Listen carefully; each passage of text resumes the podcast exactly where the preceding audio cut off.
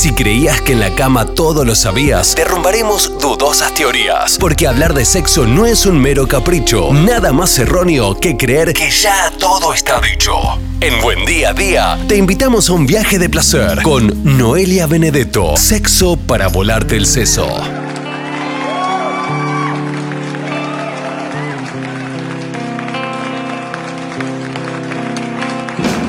Damas y caballeros, sexo para volarte el seso, así se llama este segmento ya clásico, tradicional todos los martes para educarnos, entretenernos, reírnos un poco, bueno, de todo un poco justamente con Noelia Benedetto. Buen martes, Noé. Buen martes, Jero. Buen martes para todos y todas. Hoy un tema que me gusta, un tema que me, me gusta, me, me, me lo pregunté muchas veces. Interpela. Sí, sí, sí, hace un, un rum rum en mi cabeza. Las parejas durante los años pasan los años, 5 años, 10 años, 15 años, 20 años, ¿cómo hacen para sostener el deseo sexual? E incluso, no solamente cómo hacen para sostener el, deseo sexual, sino también no caer en la tentación de otra persona, ¿sí? Salvo los casos de infidelidades que están, que existen, pero por ahí hay parejas y relaciones que no, no caen en alguna infidelidad y están hace 15, 20 años, 10 años. ¿Cómo se hace para mantener de alguna manera la, la llama viva, si se quiere? Ah, es un montón eso. Es muy difícil, es muy difícil. Es un montón. No, es un montón responderlo, es un montón concretarlo, es un montón sostenerlo. A ver, acá se cruzan un montón de cosas. Sí, El mal. deseo en realidad es algo que va a estar siempre. Mientras haya vibra, hay deseo. Después veremos dónde lo ponemos, ¿no? Digamos, el deseo puede ser sexual, el deseo puede ser eh, sublimar a otros lugares, ¿no? Pero deseo vamos a tener siempre y cuando vivamos. Después puntualmente el deseo sexual o el atractivo hacia otra persona puede ir fluctuando a lo largo de la vida, ¿no? Va a haber momentos donde uno esté como más arriba que otro, pero mm, el, el tema es que vaya a una misma persona durante mucho tiempo. Claro. Ahí empieza el... el, Es el- ABC de- de- de la incógnita, digamos, por así decirlo. Sí, creo que hay, eh, hay- primero está el contrato eh, mononormado y monogámico de exclusividad, porque la exclusividad es sexual, es de deseo, es de sentimientos, de afectos, de tiempos. Hay como una dueñidad de la otra persona con la que nos unimos en esta cuestión mononormada, ¿no?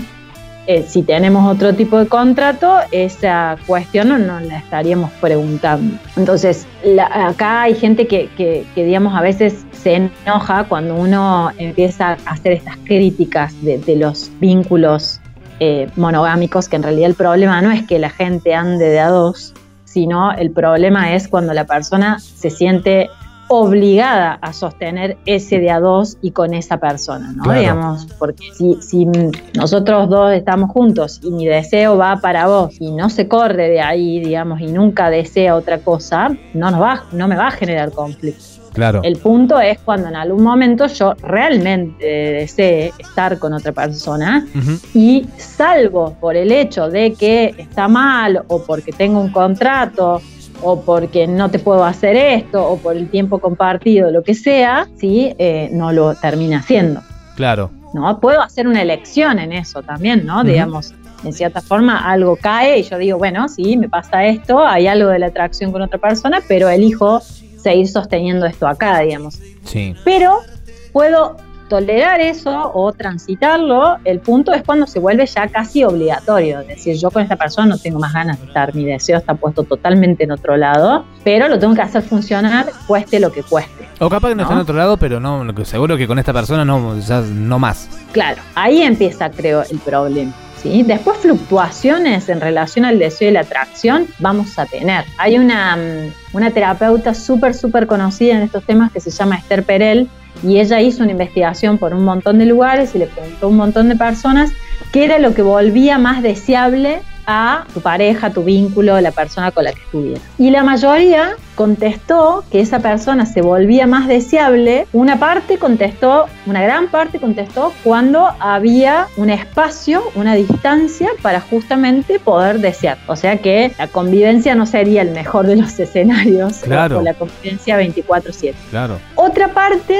decía que se vuelve más deseable la otra persona cuando la veo haciendo algo, la veo triunfando, la veo concretando, llevando a cabo algún proyecto de ella.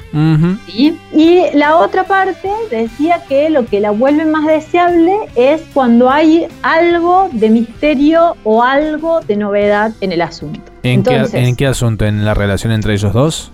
Claro, en esta en realidad no tiene que ver con el vínculo en sí, sino algún halo de misterio que tenga la otra persona, digamos. Sobre alguna cuestión. Que en algún punto, claro, en, algún punto que no te vuelva 100% accesible o un libro abierto. Claro. ¿no? Que eso no quiere decir tampoco andar en tapaderas ni nada por el estilo. Pero de alguna manera hay algo en vos que no, no lo dejas tan accesible de conocer.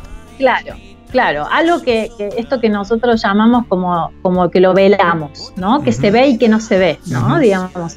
Y fíjate que esto es como tres grupos grandes de personas que, que acordaron en estas respuestas y que no necesariamente la, respuesta obvia fue está la persona se vuelve más deseable en situaciones sexuales. Todas las situaciones que, tienen que ver con estas respuestas son situaciones de cierta distancia, ¿sí? una distancia confortable le llama ella, con la otra persona que no te involucran a vos, pero hay algo que se va generando en esa distancia y con lo cual espero ese acercamiento. Claro. Entonces, como que ella plantea que mm, a una pareja le pedimos un montón de cosas y ahí empieza el problema, de que le pedimos todo lo que le pediríamos a 10 amigos juntos, a toda la familia junta y a la vez le pedimos que nuestro deseo sexual funcione como si pasaran dos meses que no nos vemos y hubiese reencuentro toda la semana. O sea, es un poco contradictorio pedir tanta cotidianidad tanto pegoteo y a la vez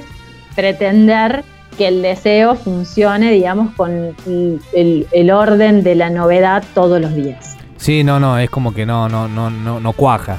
No cuaja todo ese combo tan perfecto, digamos. Que no termina siendo para nada perfecto, ¿no? No, no, no, no, no. Ella dice, le pedimos a una sola persona todo lo que le pediríamos a una aldea completa. Claro. Entonces, pero así todo, hay gente que elige, que desea y que está a gusto en un proyecto de a dos durante largo tiempo em, y sin y no de manera obligada y no de manera represiva eh, con su deseo. Bueno, quizás tenga que ver con esto, ¿no? Digamos, con la coexistencia de proyectos individuales a la vez que algún tipo de eh, proyecto compartido. Quizás tenga que ver con decir, bueno, a ver, no demos por sentado que vivimos bajo el mismo techo y ya está, y con esto nos vemos, sino decir, bueno, tengamos planes concretos en común, pero también tengamos planes individuales, pero también tengamos planes con otras personas que no seamos nosotros. Eh, hay otra terapeuta que se llama Fina Sanz que dice, por semana hay que tener un plan en pareja, un plan individual y un plan entre otras personas. Otra gente. O sea, amigos. Aparte del trabajo. Claro. Aparte del trabajo. Entonces, bueno, yo no creo que haya una fórmula exacta para eso, pero sí me parece que puede tener que ver con algunas de estas cuestiones. Y sobre todo, digamos, eh, que si esto se sostenga siempre y cuando no pase la barrera de, lo obligatorio, ¿no? De decir, bueno, hacer funcionar esto a rajatabla por, porque en algún momento lo prometí así. Hay que ser muy conscientes de que nuestros gustos cambian y que nos podemos haber elegido a los 25, pero quizás a los 50 ya no elegimos lo mismo o, ya no, no, tengo el proyecto compartido que yo esperaba o cambiaron mis, mis ideas si quiero otras cosas. Sí, de hecho, creo que en este último tiempo, no sé si lo has notado, yo, yo te lo digo, lo, lo, noto de, casos que uno no sé por qué los, los escucha de gente que se separa o corta su mambo en, edad avanzada o con muchos años, que quizás hace unos años atrás el pensamiento era cómo van a cortar esa edad de su vida, si ya con tantos años juntos. Bueno, ahora me empezó a escuchar con más frecuencia casos de parejas que, qué sé yo, los 50, los 60 y más también, culminan cuando quizás hace un tiempo atrás era un poco más inesperado que culminaran a esa etapa de sus vidas. Eso creo que tiene que ver con dos cosas. Uno me parece que está como más habilitado esta cuestión del divorcio y la separación. Digamos, la gente ahora inclusive festeja las separaciones. En algún momento que te separaras era pobre de vos, digamos, qué pena, muy bien hecho. O esto de lo vas a hacer funcionar como sea, ¿sí? no te separes, pensá en tus hijos, tus hijas, te ponen un montón de gente, ¿cómo le vas a hacer esto por todo el tiempo compartido. Y hay otra gente que también piensa en esto, ¿no? Digamos, tiene otra conciencia de finitud a determinada edad y ya considera que no tiene tanto tiempo como en otro momento y que se le quedan 15, 20, 30 años, no los quiere vivir de esta manera. Claro. Entonces activa contundentemente un plan orientado a no seguir en ese lugar. Casi un mecanismo de defensa. Sí, no, al contrario, el mecanismo de defensa quizás sería como la negación, ¿no? Digamos, de o, tengo tiempo, o, bueno, no es tan grave, ah, ¿no? Digamos. Está bien. Ese, ese sería como el mecanismo de defensa puntual. Sí se puede tomar, digamos, como una formación reactiva, digamos, de decir, bueno, o todo lo contrario lo estoy haciendo y salgo disparando de acá. También. A mí me parece que tiene que ver con una cuestión más, más reflexiva, justamente, de decir, si me queda tanto, quiero que se viva de otra manera. Está bien. Porque hay hay una realidad y es que eternos, eternas no somos. Ahora, el tema de, monogamias, no monogamias, me gustaría en otro programa darle un, apartado más eh, específico y, otras formas de relacionarse, ¿sí? Eso me gustaría que lo tratáramos, en otros programas. Pero más allá, vamos, te voy a tirar una. Yo creo que la mayoría de las parejas, no sé si la mayoría, muchas parejas por ahí no lo hacen, pero tienen deseo de estar con otras personas. Y yo, uno, escucha decir, sí, yo me fifaría al vecino de acá a la vuelta de la esquina, pero bueno, hay una cuestión de respeto, que está buena la cuestión de respeto, pero en su cabeza hay, hay, hay un deseo no monogámico. Es que no creo que el deseo sea mononormado. O sea, para mí la esencia del deseo es esto de escabullirse en lugares totalmente inesperados a los cuales no podemos prever, decir, para dónde va a disparar mi deseo. Lo que sí podemos hacer es tomar decisiones en función de eso y decir, sí, deseo a esta persona, puedo fantasear con ella, puedo añorar, pero no voy a llevar al acto esta cuestión o después entra ahí que se considera infidelidad y que no, y ahí hay un límite muy fino mm. porque digamos cuál es la diferencia que yo junte o no los genitales con alguien si en realidad en mi cabeza, bueno.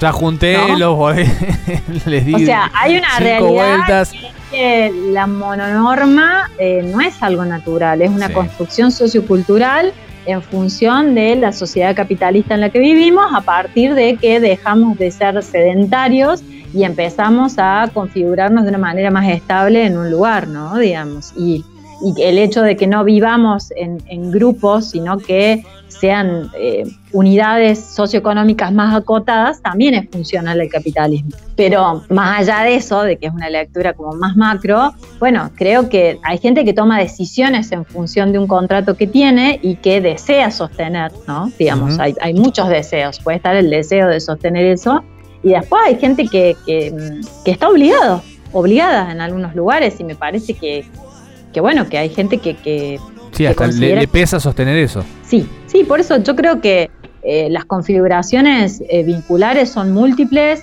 No creo que haya alguna que sea superadora de la otra, pero sí creo que los lugares eh, obligados, bueno, pueden fusionar ambulatoriamente como cárceles. Sí, no son sanos, no serían sanos. Sí, después cada quien dirá, ¿no? Digamos, el costo que representa eso. pero, pero no sé si es lo más saludable.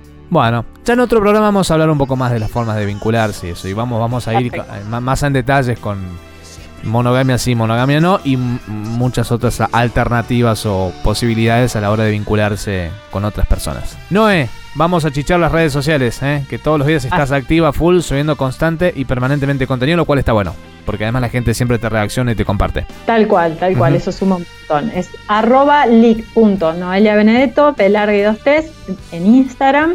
Y de ahí pueden chusmear las otras redes sociales mías. Hay un Facebook y hay un podcast y hay Twitter. además está entretenido porque cualquier publicación que uno se meta al feed del Instagram tuyo, digamos, eh, puedo agarrar una publicación de hace un año y es como que no, no, no bueno, la mayoría me parece no pierden actualidad, digamos, y está bueno, está bueno como poder agarrar el y decir, bueno, voy acá, y, ahí tiene Tal cual, así es. No es, gracias como siempre. Gracias a ustedes, éxitos para todos y todas.